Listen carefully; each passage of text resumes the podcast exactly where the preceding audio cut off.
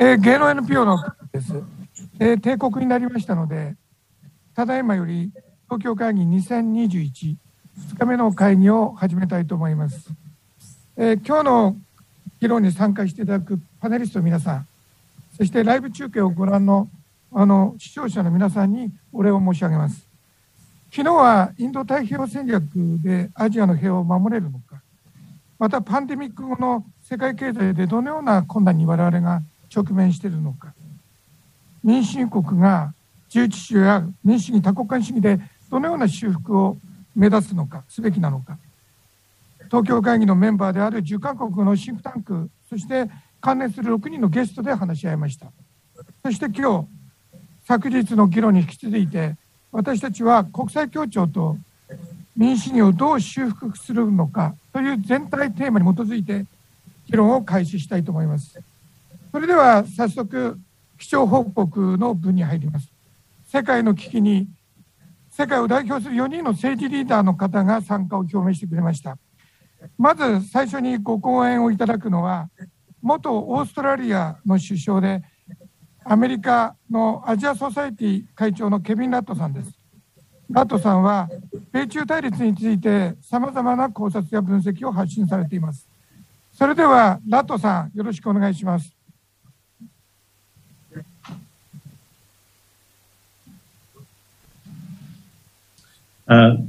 Thank you very much. ありがとうございます。私の声はちゃんと聞こえていますでしょうか、クリアに。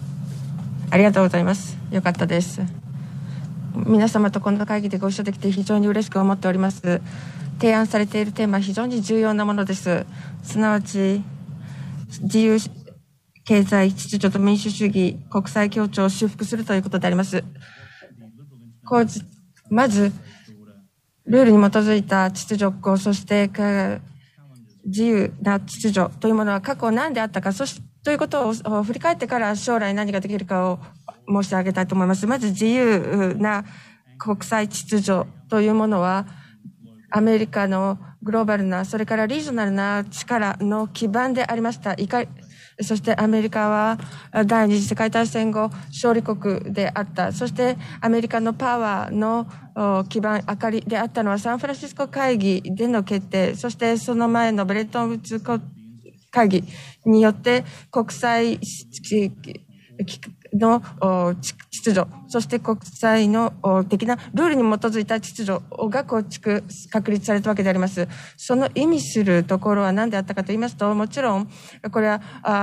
オープンな、開かれた国、そして市場、社会、そしてシステムというものを前提としておりました。その中で国際社会の行動というのはできる限り、国際的な法的な規範を遵守するということが原則でありました。そして開かれた社会や経済、そして開かれた政治的なシステム、制度も前提であった。そしてもちろん国際的な法的な制度というものが国際的な行動の規範であるということが究極的な考えでありました。そして2番目の柱というものが自由国際秩序にあったわけであります。これは各機関、あこの秩序の機関の、まあ、少なくとも一時的な強さでありました。あそれは国連がまず挙げられます。特に国連の安保理です。そして、えー、そそれによってまた国 IMF やさらには WTO といった国際機関なども構成要素になっている秩序でした。そして、えー、国際的な人道をジュネーブの国連人道委員会なども構成員となっている国際機関が構成員となっている秩序だったわけです。ということで、さらにこれを発展させて国際的な法的な規範のエンフォースメント、執行がされていた。このようにして国際秩序、自由国際秩序が構築されました。まずその基盤となったのがアメリカの地政学的な力、パワー。そして2番目は国際機関の制度であります。これはアメリカとその他の国々が、あ第二次世界大戦後の10年間に率先的に作ったわけであります。そしてそれが国際機関、国際制度の秩序として機能してきたわけです。それでは国際的な自由秩序は今どんな課題に直面しているでしょうか現在について目を向けたいと思います。2つの一連の問題があると思います。これは以前から分析されているものから引き出されるものです。まずアメリカのグローバルなパワー、それからグローバルなリーダーシップというものは、もう深く、そして非常にマイナスな形でトランプ政権の時に衰退してしまいました。少なくともその理由の一つというのは、トランプ政権下で米国がグローバルガバナンスの制度そのものの信頼に疑問符をつけたわけであります。トランプ政権の言動によって、必要とされていた WTO の改革も否定されてしまいました。新しい、え、紛争機関の上級機関に新しいメンバーを入れるということも、それによって却下されてしまったわけです。さらにはトランプ政権が非常に能動的活発に保護主義政策を実施したわけであります。そしてさらにアメリカはコンセンサスから一歩も二歩も身を引きました。これによって自由な貿易自由通商の原則から離れ、また、あ通称 WTO、すなわち自由な貿易のガバナンスの役割を果たしていた WTO の役割を弱体化させてしまったわけであります。さらに人道のガバナンスという側面もありましたトランプ政権が決定をして、ジュネーバの人道、国連人道人権委員会から撤退をしてしまったわけであります。この委員会は HRC、すなわち自由民主主義の西側での最も強い声の一つであった HRC も、すな国、高等難民、え事務所の声の力も弱体されてしまったわけです。それから国連気候変動枠組条約、パリ合意などから気候変動の取り組みからもトランプ政権は距離を取りました。さらにこういった国際的な秩序からアメリカが距離を取ると同時に国際自由秩序に対してアメリカが残した空白に中国が入り込もうという動きをし始めたわけであります。そして中国の外交政策、それから経済のプレゼンスが世界中で増えたということの影響でもって中国が主要な国際機関に加盟をする、またリーダーシップを取るという候補で自分が手を挙げていることに様々なサポートが世界各地、いろいろな地域から強まってきたわけであります。こういうふうに米中関係のシフトがありました。3番目は、相対主義。地政戦理学的な力、それから地政経済的な力、中国、それから他の国、そしてそれらの国と中国とのギャップがすごく小さくなったわけであります。第二次世界大戦後とは比べらものにもならない。1940年代後半とはもう比べ物にならないくらいギャップは小さくなった。2020年代の最後までは中国はおそらく最大の経済大国に世界でなるでありましょう。そして軍事上のギャップも米中間で、東アジアにおいてどんどん狭まってきたわけであります。中国の軍事指導層が、中、最も最近の全人代において、中国と米国との間で、と東アジア、それから西太平洋において、え力の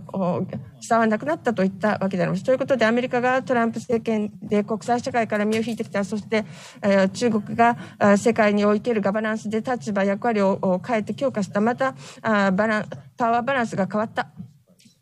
もともとの国際秩序の基盤になっていたパワーバランスがもう変わったというこの3点であります。これ、このような現状を受けて、では何をしていけばいいのでしょうか。継続、それから強化を自由な国際秩序をに関して将来展開していくために何が必要か、2つのことが言えると思います。まず第一に、今、バイデン政権が元国際社会に戻ろうとしている、アメリカが戻ってきている、アメリカイズバックというのは、これは歓迎されると思います。世界の同盟国との関係に戻ってきている。そしてさらには、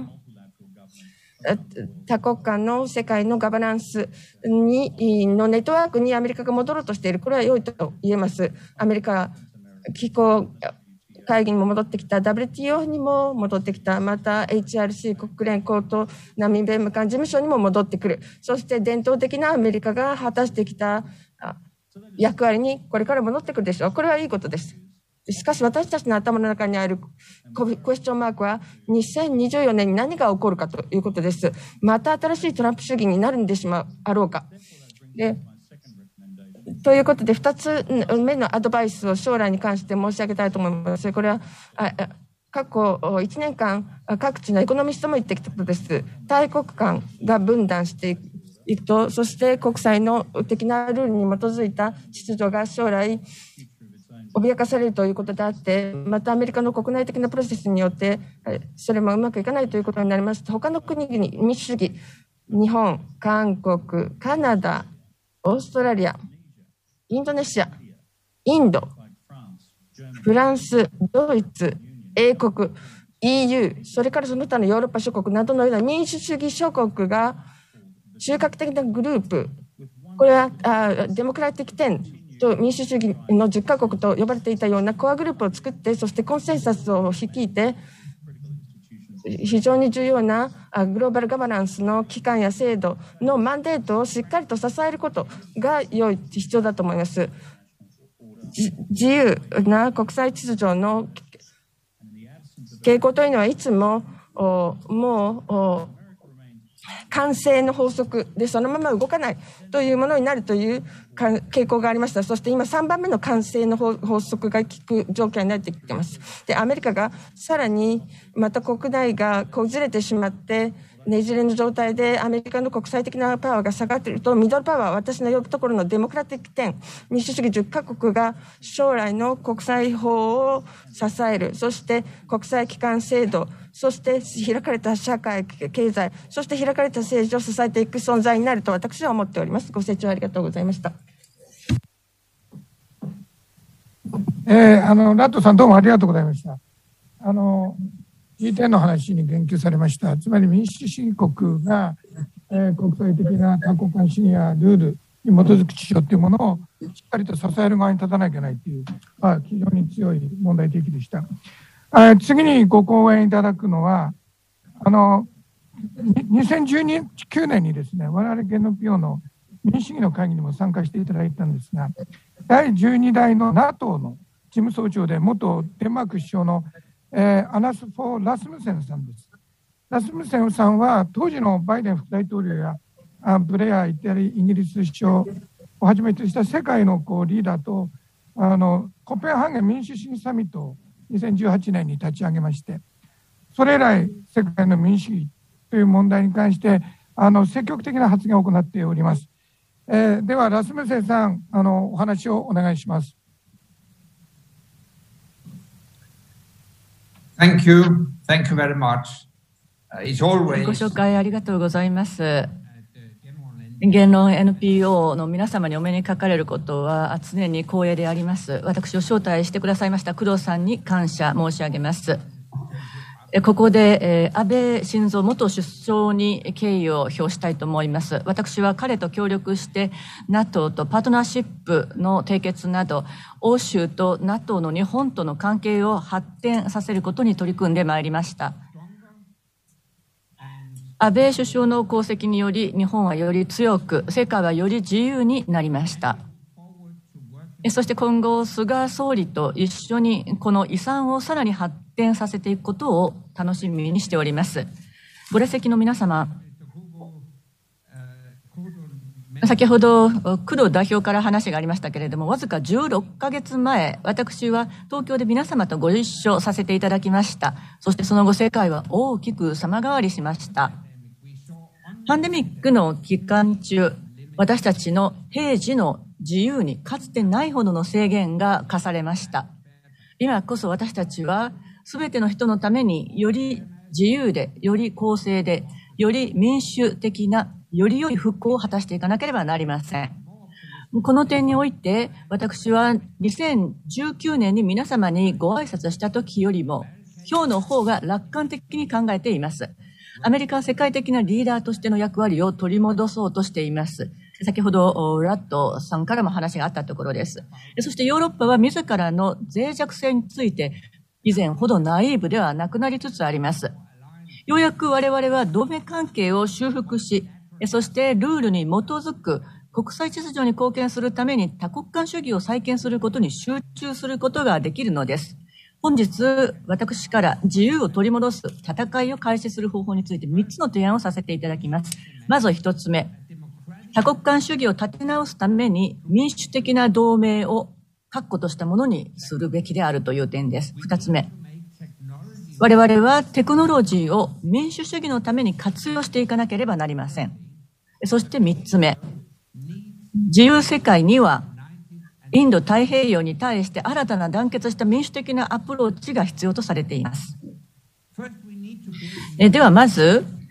共通の価値観に基づいた新しい形の同盟を構築する必要があるという点についてです。まず共通の価値観に基づいて構築するということが重要であります。しかし、その価値観を守るためには必要な手段と、そして牙が与えられた同盟でなければなりません。そのためには民主主義国家の同盟が必要です。私はこの主張を実現するために2017年にアライアンス・オブ・デモクラシーズ財団を設立いたしました。バイデン大統領は早くから私たちの活動を支援してくださいました。彼は2018年に私たちの最初の年次サミットであるコペンハーゲン民主主義サミットでスピーチをし、選挙の完全性に関する大西洋横断委員会を共同設立してくださいました。大統領にな大統領になった彼は今年の後半に自分の自らの講演のもとで同様の集まりを開催することを約束してくれています。このグローバルサミットは自由世界の国々の精神と共通の目的を新たにするものであるとバイデン大統領の考慮に書かれています。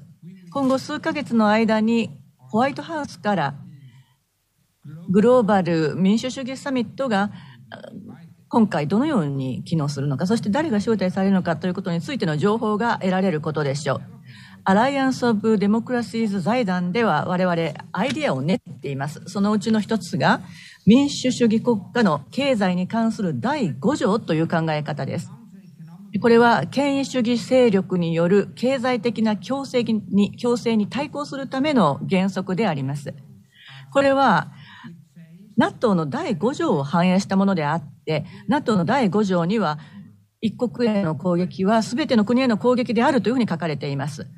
こういった考え方を経済分野にも適用していかなければならないのです。なぜならば、2021年には攻撃は銃口からのみ行われるものではなくなっているからです。世界の民主主義国は、民主主義や人権擁護の立場から経済的な攻撃を受けている国が統一的な支援を求めることに同意すべきなのです。最近、オーストラリアでは中国が経済力を行使していじめを行っていることを目の当たりにしました。中国の人権問題を批判したオーストラリアのワイン生産者は中国の保護主義の力を見せつけられたのです。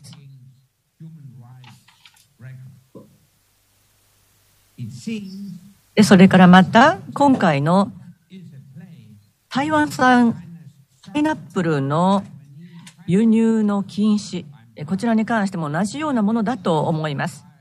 しかしそんな中で多くの日本のバイヤーが支援に乗り出したということに関しては勇気づけられます。ここで2つ目のポイントであるテクノロジーを民主主義のために役立てるということについてお話をさせていただきます。今日私が皆さんと一緒にいることができるのはテクノロジーのポジティブな力のおかげなのです。しかしテクノロジーは私たちの自由を損なうものでもあります。また別のデジタルな権威主義と呼ばれるものが台頭してきているからです。このような状況において新しいテクノロジーをめぐる自由世界が団結できなければ自由に対する本質的な脅威となります。特に大西洋の向こう側では、この格差の拡大が中国をはじめとする独裁政権に2つの意味での前進をもたらしていると言っていいでしょう。まず第一に新たな技術の開発においてです。そして第二に新たな技術のルールと規範の確立においてです。それらのルールや規範は何世代にもわたって私たちの生活、経済、安全保障、あらゆる側面を導くものになるのです。だからこそ私たちは民主主義国による技術同盟と呼ばれるものを構築する必要があるのです。バイデン大統領はそのための青写真を今用意されているところです。米国の人工知能 AI に関する国家安全保障委員会は最近最終報告書を発表しました。その中で、米国は民主主義の規範や価値観を確立するために、新興技術連合を構築するということを提案しています。このような連合は良いスタートになると考えます。しかし、新興技術に関して大西洋と太平洋のパートナーが連携することができて初めて成功するのだと思います。日本はデータに関する議論をリードしてきました。安倍元総理が提案された信頼性のある自由なデータフロー。こちらは先見の明であったと言えます。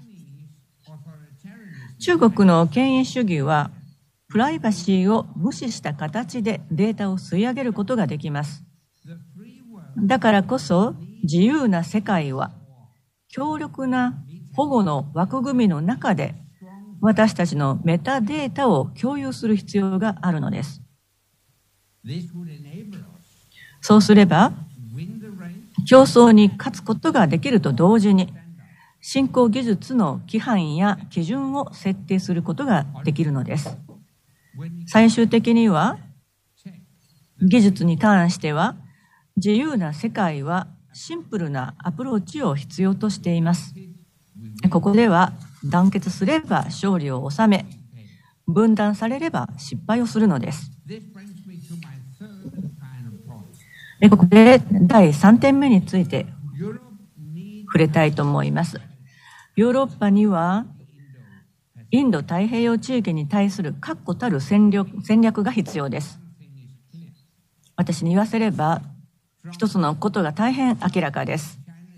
南シナ海から始まって台湾海峡、でそして香港の街角からオーストラリアのワイナリーワイナリーまで、でそしてミャンマーやタイで民主主義のために戦う人たち、こういった人たちにとって自由な世界と独裁的な世界との間の前線、これがインド太平洋に向かって引き寄せられているという事実です。そしてヨーロッパにはそのためのゲームプランがまだありません。ここでもまた日本の自由で開かれたインド太平洋というアプローチにヒントを得るべきだと考えます。しかし、欧州は商業的利益と価値観の間で揺れ動いています。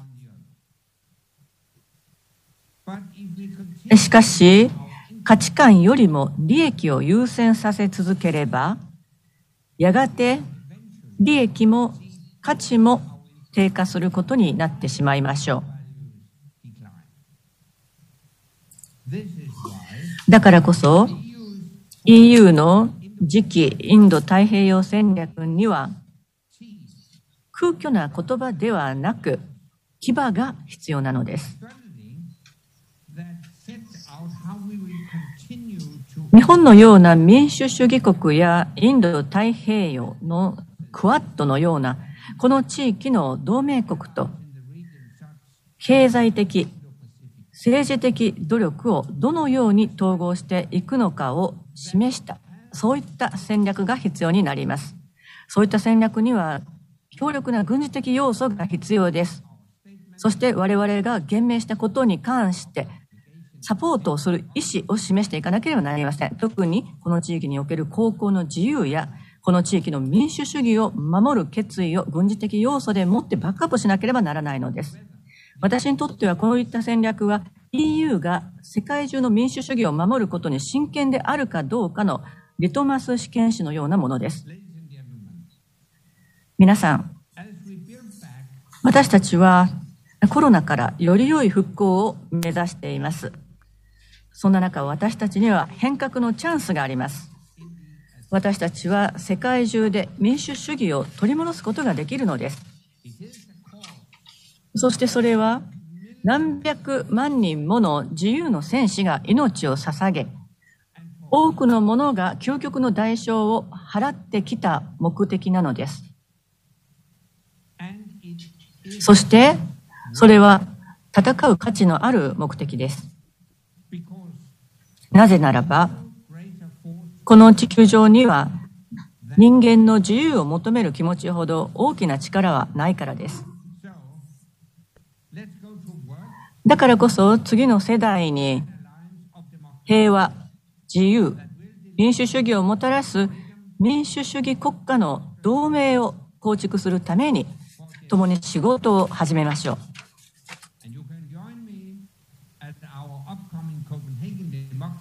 コペンハーゲン民主主義サミットが5月10日から11日に開催されますので、ぜひとも皆様、一緒にその努力を続けていきましょう。ありがとうございました。どうも、夏目さん、どうもありがとうございました。自由を守る、そして自由のために民主主義の同盟が必要だと。でその民主主義の同盟っていうのは多国間主義や、まあ、テクノロジー、これはまさにルールや規範の問題、そしてアジアってインド太平洋の問題ですね。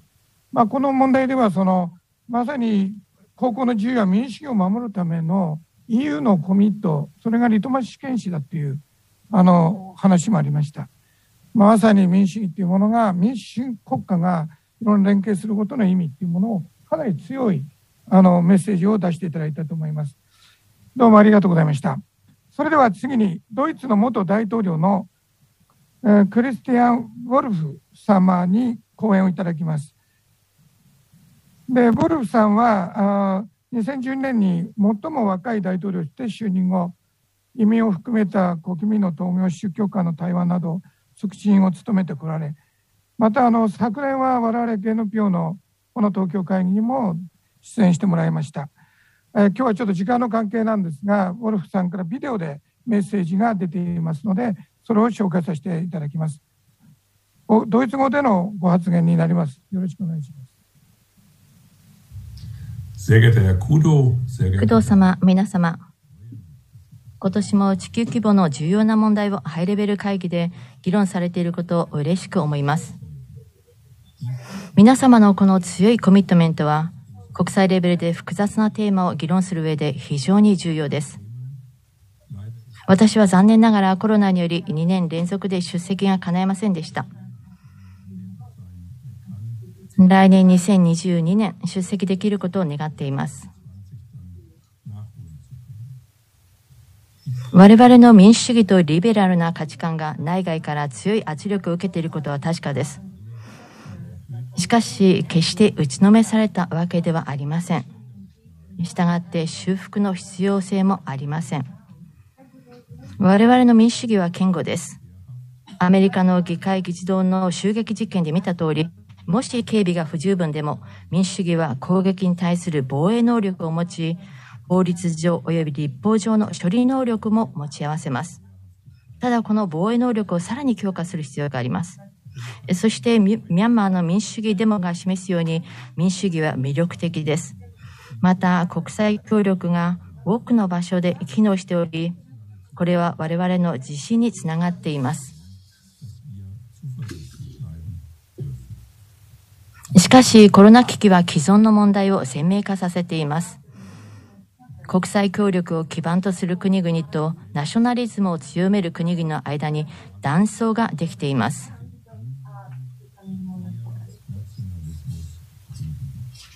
地政学的及び地形学的な多極化が進み、西洋の価値概念と独裁抑圧的な勢力の間で対立が生じています。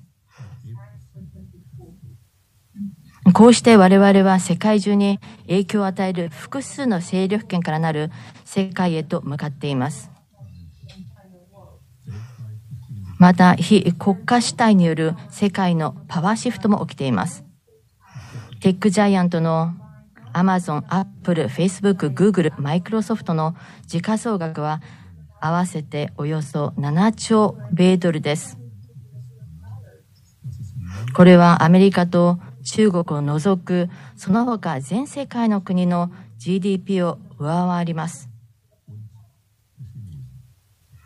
特に若い世代への影響力は大きくなっています。ネバダ州では、なんとこれらテックジャイアントに独自の警察や教育機能を持つ独立行政都市を建設する権利を与える検討をしています。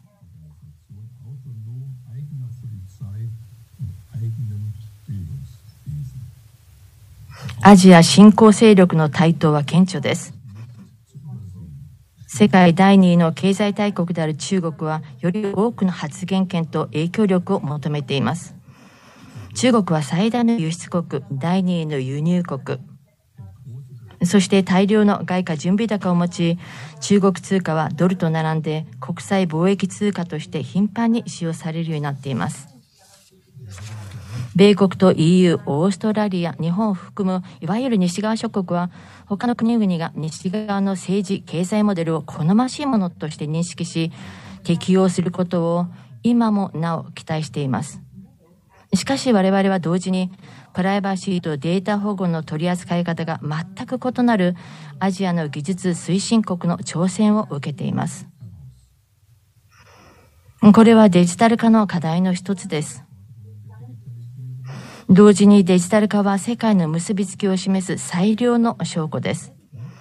国境を越えてのコミュニケーションや仕事がこれまで以上に簡単になりました。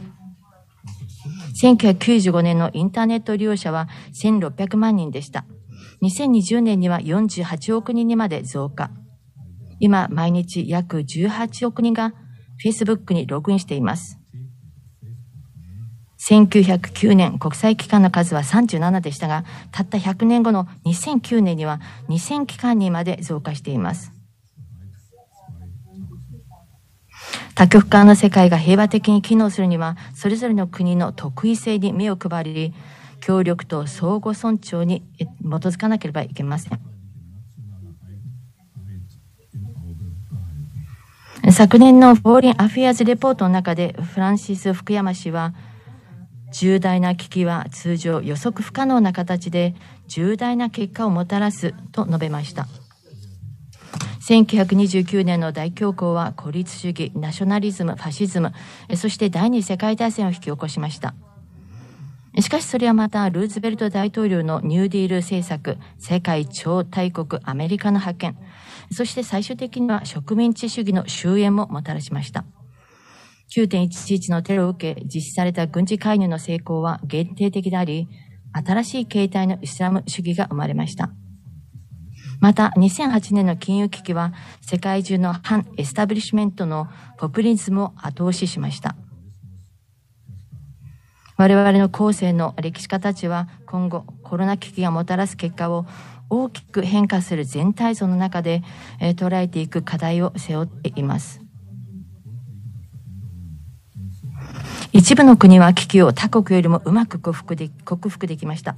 その差は民主主義対独裁主義という構図にあるのではありません。責任ある対応ができた理由には、各国が持つ使用可能なリソース、社会の信頼感、及び指導力が関わっていました。多国主義の弱点と限界は危機によって明確になりました。弱点の一つは世界保健機構、機関、WHO の依存性に見て取れます。多くの国は透明性や外部管理を一部しか受け入れないことで、自らの主権を主張しています。しかし危機の時こそ WHO は全ての国の全面的協力に頼らざるを得ないのです。これがこれまでの実行力不足の原因です。コロナにより国家主義的及び保護主義的な反応が評価されました。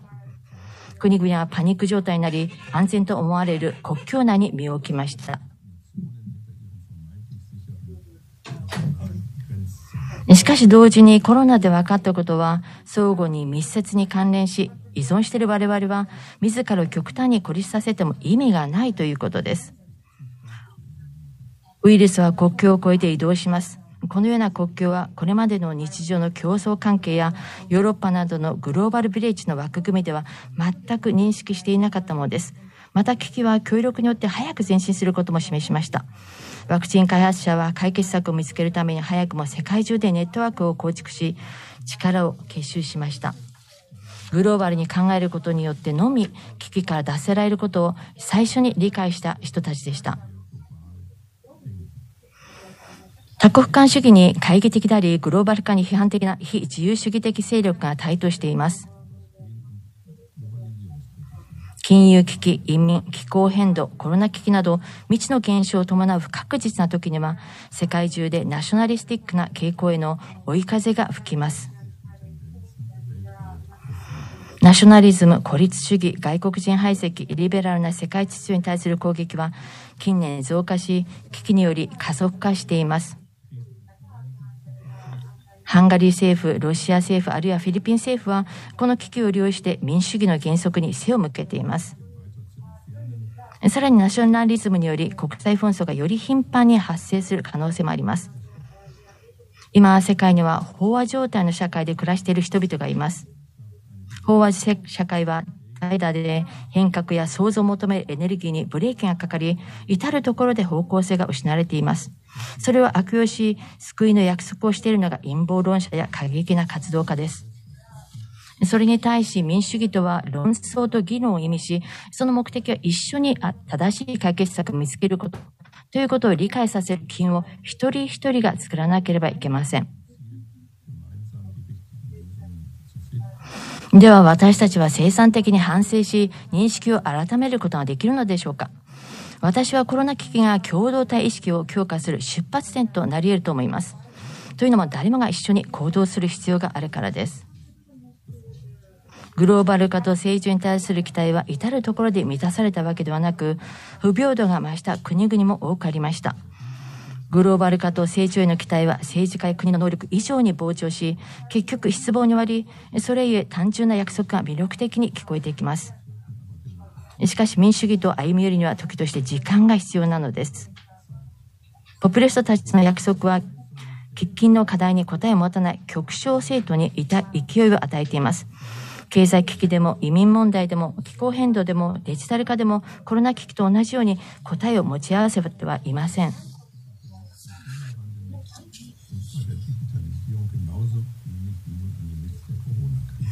これに立ち向かうのが我々民主主義者の仕事です。勇気を持ち、真剣に、そして責任感を持ってです。恐れをなして、ま、また安易な解決策を求めて、民主主義の原則に背を向けるならば、保護主義と独裁体制に仕事を任せてしまうことになります。しかし、これらの体制は、ダイナミズムの欠如、不安定性及び信頼性の欠如のために、これまで成功していません。今、穏健派や理性派の声を再び強め、その一方で過激派や人を嫌悪し、罵倒する人たちの声を弱めていく必要があります。国際協力の本質的特徴は妥協と理解の探求です。それぞれの利害と状況は往々にして異なります。目標が同じであってもそこにたどり着く方法は様々に形成可能です。多国間主義のリベラル秩序を維持、強化することは、すべての国の本来の関心事です。例えば、ドイツは安全保障と貿易政策上、世界的な恩恵を受けています。国際安全保障秩序、自由貿易、市場アクセスのおかげで、これまで発展し、そして公正な条件の下で共生競争ができているのです。多国間主義のリベラルな世界秩序のおかげで、世界の生活水準は向上しています。戦争の混乱の後、ドイツはヨーロッパ及び国際的な国家共同体に受け入れられ、多大な恩恵を受け、輸出力とイノベーション力を伸ばすことができました。えこういったことは、日本と同じだと私は思います。さらに体制を超えた安全保障、欧州統合、国連への信頼感が今も我々全員の安定剤となっています。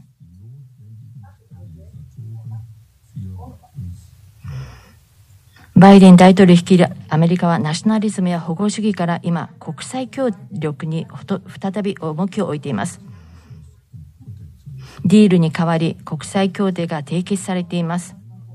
昨年私は当時のアメリカ大統領は真実を交渉可能と見ていると報告しました。幸いなことにそれは新大統領によって変わりました。しかし、真実が議論に持ち込まれ、陰謀論が広まる状況はデジタルツールの乱用と大いに関係があります。民主主義は匿名の仮想バブルによって脅かされているのです。私はすでに昨年この点を指摘しました。最新技術とデジタル化の可能性は魅力的ですが、インターネットの危険性に対し、適切な予防対策がさらに必要です。いわゆるインターネットトロールが医療制度や政府の機能を麻痺させ、人々を暴力に駆り立て、誤った情報で操作するなどの危険を犯すことは我々にはできません。感染症流行対策イノベーション連合 CEPI はワクチン開発を促進し、将来の疾病を未然に防ぐために政府と民間関係者を結集しています。これは国際協力の模範的な成功事例です。我々はアナログとデジタルの両方で安定と公益に資するネットワークを促進する必要があります。世界の意思決定者の中には国際協力の付加価値に異議を唱える人もいるかもしれません。しかし、科学者と公衆衛生当局はすでに国際ネットワークを拡大してきました。そして今、すべての人がその恩恵を受けているのです。国境を越えて科学者たちはコロナウイルスに関する知見を共有し、何百もの臨床試験を実施しました。ニューヨーク・タイムズはこれを歴史上、他に類を見ないグローバルコラボレーションと呼んでいます。国境を越えた研究ネットワークは強化され、財団、企業、そして誰もが公益のために、そして共通の目標のために協力するモチベーションを得ました。それも全員の成功のためにです。グローバル化とデジタル化は世界を多様にしています。このプロセスを前向きに進め、サポートしていかなければいけません。ポピュリストに任せてはいけません。重要なことは互いに向き合い、未知のものを避けず、寛容を実践し、お互いを理解する意思を持つことです。この多様性を前向きに実践できれば、革新的で勇気にあふれた、強靭な、オープンで寛容な社会を築けます。そのためには視点を変えてみる能力が不可欠です。哲学者のフランク・ホワイトは概観効果 overview effect という宇宙飛行士がよく報告する効果について語っています偉大な宇宙から地球を眺めの眺めることで人は謙虚になり物事を正しい関係で捉えることができるのです人類最初に月面に降り立ったニール・アームストロングは私は自分を巨人には感じられず、反対にとてもとても小さいと感じた、と振り返って述べています。ドイツ人宇宙飛行士アレクサンダー・ゲルストは何度も ISS 遠征に参加していますが、同じように地球が丸いことを知っていたが、宇宙から地球を見たとき初めて地球が丸いことを実覚したと述べています。人間は理解するためには感じる必要があります。これは宇宙でも地球でも同じです。ですから尊重し合い、同じ目線で接し合うだけではなく、私たち共通の地球村を少しずつインクルーシブにするために共通の視点を作り上げていきましょう。私の夢はもちろん敵から友人を作ることです。しかし、それはかなり難易な要求です。したがって、最初の一歩は敵と戦うことではなく、少なくとも敵に耳を傾けることです。日常の生活の中でもそれ以外でもつまり同じ村の隣人とでも国家間であっても同じことです見知らぬ人との出会いは我々の社会を救うと、平和と和解の実践的模索をしているドイツの編集者、バスティアン・バーブナーは語っています。いずれにせよコロナによって人類がどれだけ連帯や協力や相互援助に依存しているかが鮮明になったと私は実感しています。メディアはポジティブな見出しよりネガティブな見出しを好みます。しかしこの1年半のあらゆる苦難の中で我々が達成したことを忘れてはなりません。ワクチン開発の成功事例、貧しい人々を助けるためのコバックスイニシアチブ、代わりに買い物してあげるご近所さん、バーチャルで発信するアーティスト、家族や企業を支援する様々な寄付活動、身近なことなら容易に視点を変えることができます。支援の意欲は我々が思う以上に強いのです。ですから、より大きな利害関係がかかる世界の舞台においても我々が希望を抱けるゆえんです。これから数十年間、成功とレジリエンスを手にできるからは、我々がどれだけ高度な技術を持ち、実行力ある統治制度を構築し、どれだけ資源を生産的、効果的、そして持続可能に使用できるのかにかかってきます。それもすべて国際協調の枠組みの中で行っていかなければいけません。特に自然災害や経済危機に対し十分な備えをし、未然に防いで防いでいくことが理想的です。それにはクリエイティブであること、また強靭な社会制度、スマートガバナンス、社会的結束、さらに尊敬と尊厳に基づく価値観を持つことが重要です。世界中の研究所がネットワーク化し知見を共有するのと同じように我々も政治、人、環境、文化レベルでネットワーク化していかなければいけません。アントニオ・グテーレス国連事務総長は、我々は新しい官僚機構機構を必要とはしていない。必要とするのはグローバル及び地域レベルで機関をつなぐネットワーク化された多国間主義だ。また企業、都市、大学、運動をつなぐインクルーシブな多国間主義だ。なぜなら、国だけではなく、グローバルなアクターが複雑な問題の解決策を提供してくれるからと述べています。最後に現在のワールドリーダー、つまり EU の首脳、世界中の国家元首と政府首脳が2020年5月初旬に述べた文書を紹介します。世界のすべての村、すべての都市、すべての地域、すべての国が安全でない限り、我々は本当に安全とは言えないという文書です。個々の国家が人類の幸福を危険にさらすような世界に戻るほどの余裕は我々にはもうありません。これはコロナ克服だけではなく、それをはるかに超えて適用されることです。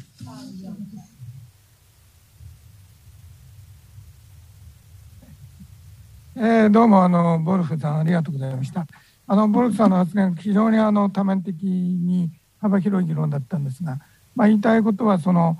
まあ、リベラル経済自由経済そしてあの多国家主義というものがとにかく重要で世界はもう一体的になってしまっている。相互依存が強まっているという状況です。でコロナが多分その共同体主義っていうものをもう一回作り直す一つの出発になるだろうと。いうこと。あちょっと待って。待ってまだ。なんで始めてんの？でというふうなことを言ってました。で私はちょっと非常にあの感じたのはだからこそそういうふうな世界の一体化を守るためには妥協と理解が必要で敵と思われるところも戦うよりはまず耳を傾けるべきだと、まあ、いうことをおっしゃってることが印象に残りました。え次はですね最後になるんですが日本側からの登場で今非常に忙しいのでようやくあの先ほどですね本当は出るよここに来る予定だったんですが捕まえてあのあの話をしてきたんですがあの経済担当大臣の西村康稔さんにあのちょっと議論参加してもらいます。じゃ西村さんよろしくお願いします。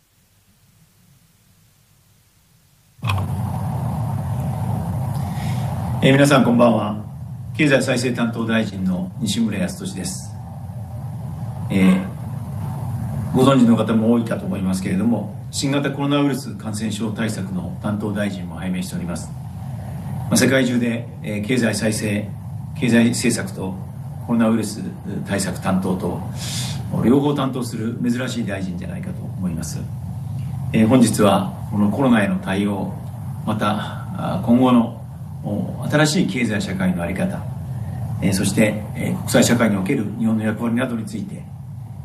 お話しさせていただければというふうに思います。このような機会をいただきましてありがとうございます。新型コロナのこの大流行世界経済に大きな影響を与えました。2020年の世界の成長率はマイナス3.4%とされています。世界各国で財政出動し厳しい状況にある事業者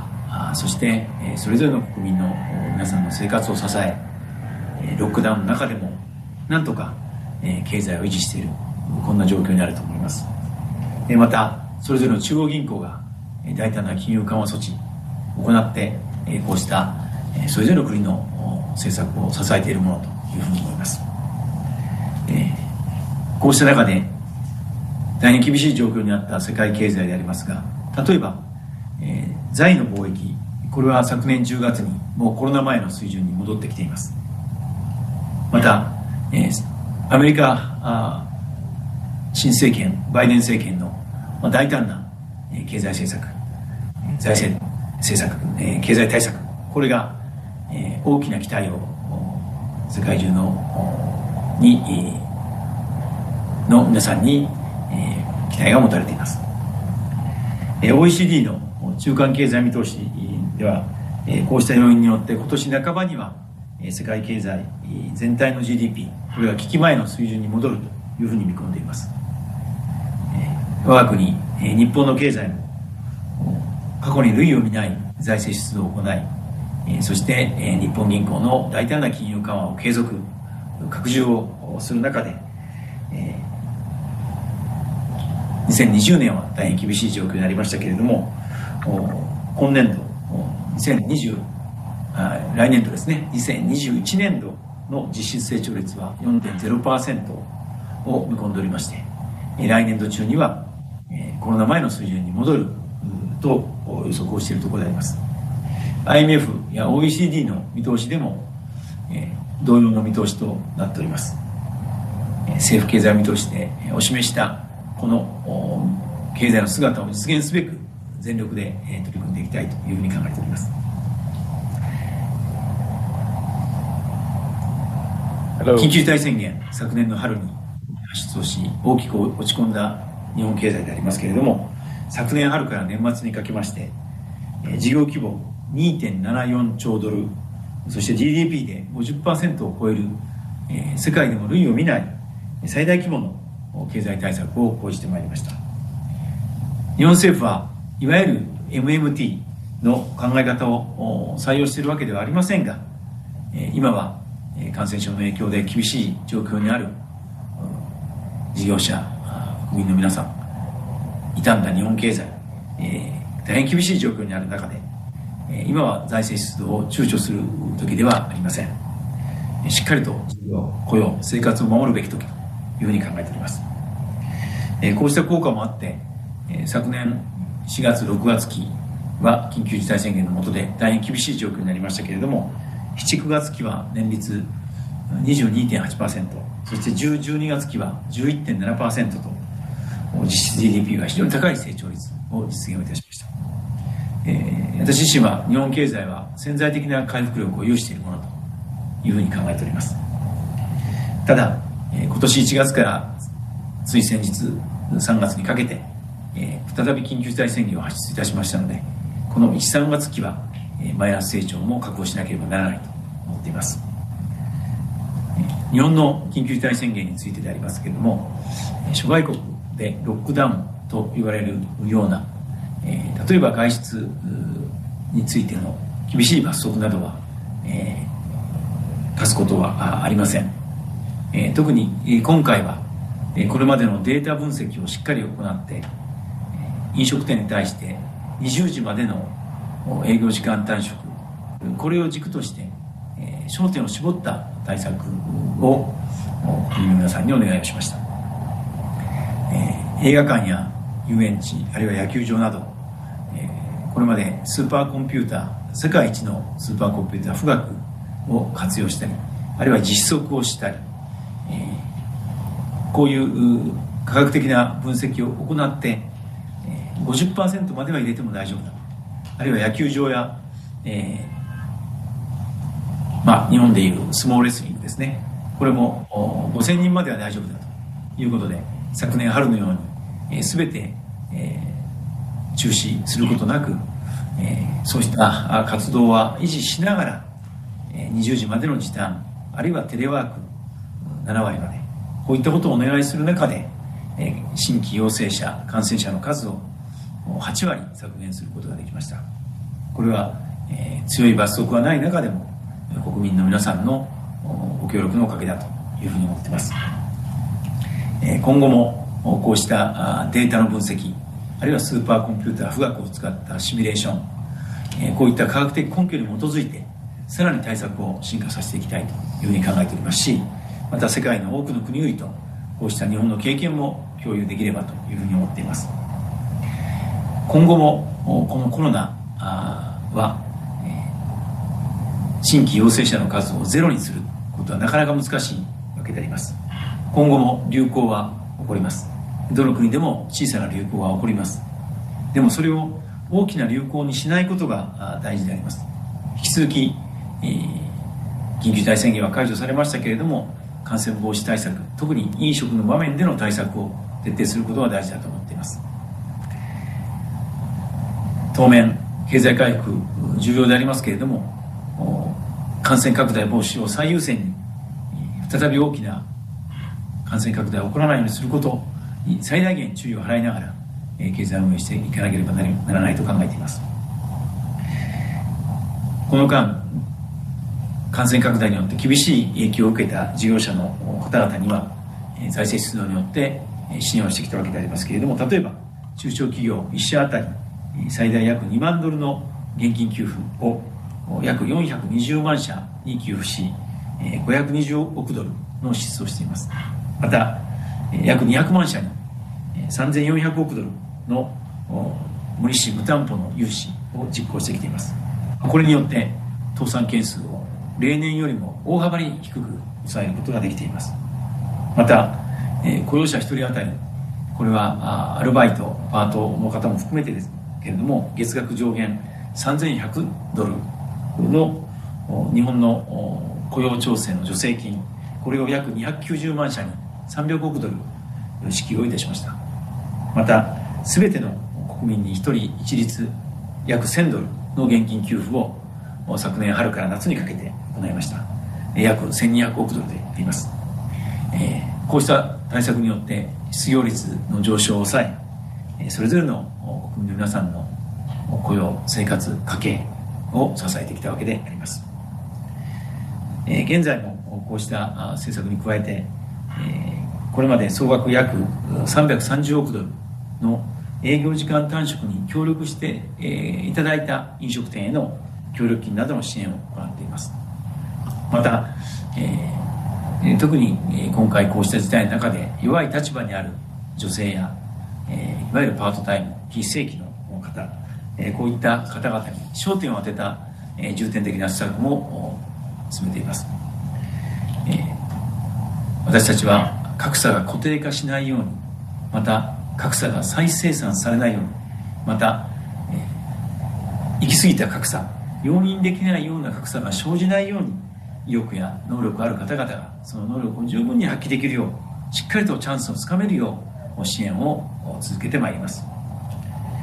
金融政策は日本銀行が、えこの間大胆な金融緩和を継続して、え行ってくれています、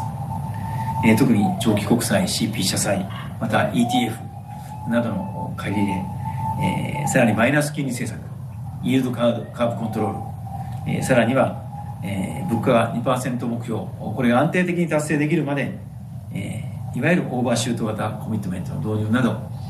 えー、世界でも類を見ないような、えー、金融大胆な金融緩和を続けてくれております、私たちの政府の政策をしっかりと下支えくれてるしてくれているものというふうに考えています。引き続き連携をしながら政府の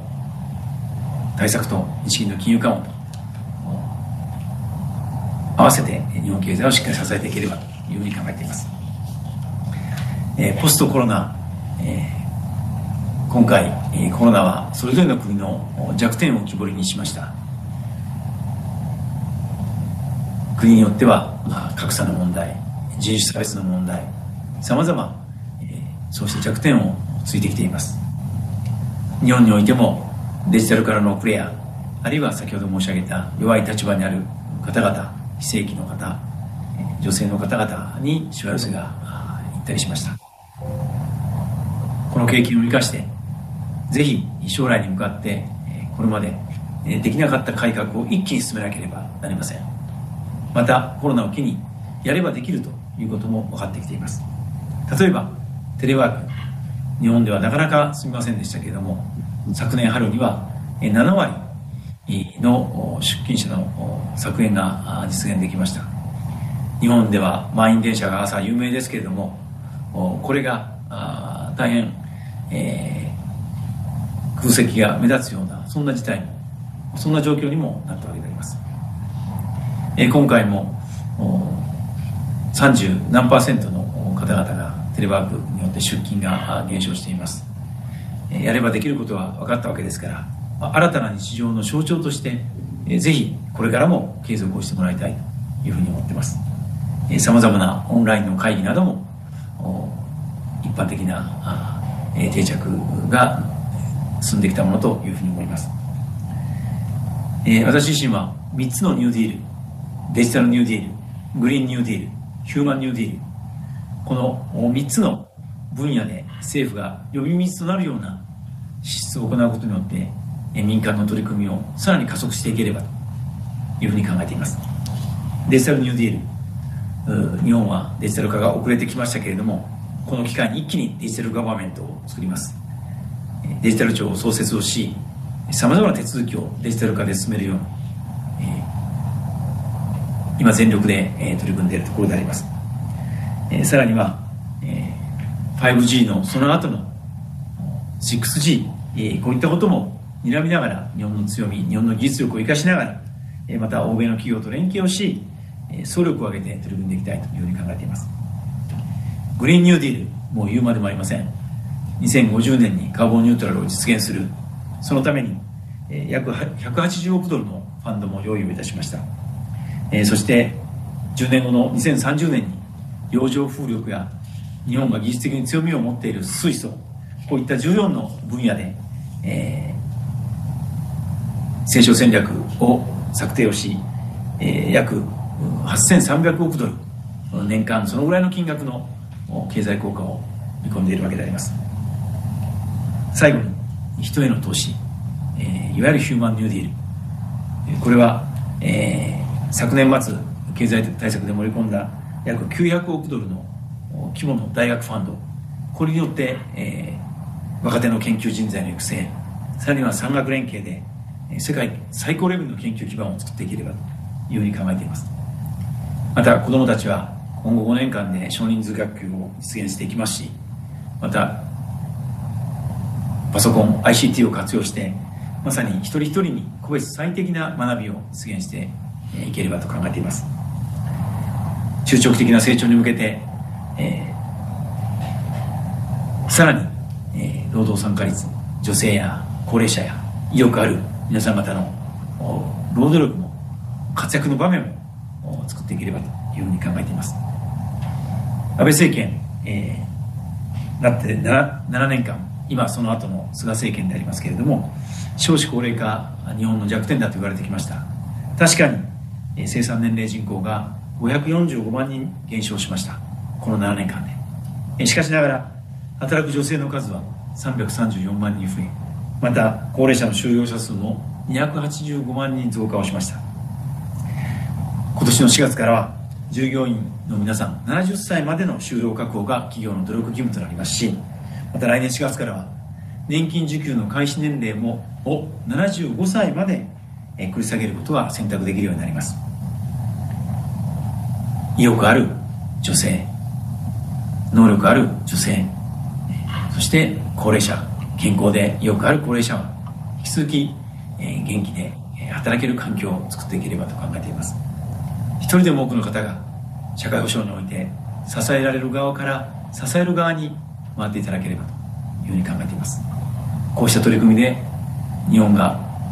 日本の弱点だと言われた少子高齢化を克服していければというふうに考えています。また我が国に500万人近くおられると推計されるフリーランスいわゆるギグワーカーの皆さん安心して働ける環境を作っていかなければなりません、えー、発注する事業者とフリーランスギグワーカーとの間においてその取引についてその実態に応じてですいわゆる独占禁止法や下請け、えー、取引法また、えー、労働関係法令がどのように適用されるかこれを明らかにするために、えー、政府部内一体となって実効性のあるガイドラインの策定を進めております。多様な働き方を実現していければというふうに考えています。また、えー、先ほど申し上げたように雇用調整助成金という仕組みで、えー、雇用を維持するしっかりと守ることに全力を挙げてきましたけれども加えて今後は成長する分野に、え、円滑な労働移動も支援していきたいと考えています。リカレント教育や、えー、職業訓練の充実大きな政策課題として取り組んでいきたいというふうに考えています。今申し上げたデジタルグリーンヒューマンこの3つの分野のニューディールこれで全力で取り組みこれに政府はしっかりと支出をし呼び水としてそして民間の投資創意工夫を引き出しながら多様な人材の能力発想が花開く社会をしっかりと実現していきたいと考えています。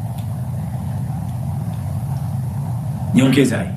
日本の財政は非常に厳しいと世界から評価をされています。2012年末に安倍政権自民党政権奪回した後財政健全化を進めてまいりました。これはアベノミクスで成長することによって財政健全化を進めてきた面もあります。着実に改善してきています。2019年度までに国地方の税収は、え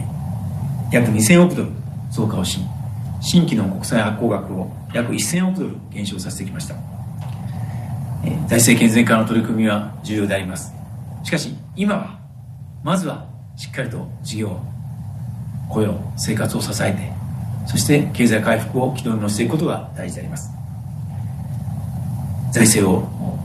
今は気にすることなく躊躇なく財政支出を行いながらそして、経済を元に戻していく。こうした取り組みによって成長軌道に戻すことで財政健全化にもつながってまいります。経済再生なくして財政健全化なし、えー、こうした考え方で長い目で財政健全化も実現していければと考えています。コロナ危機はグローバルな危機であります、えー、この収束に向けては国際協調が不可欠です、えー、ワクチン接種治療薬への公平なアクセス日本としても取り組みたいと思います。そしてこの夏の東京オリンピック・パラリンピックその実現に向けて、え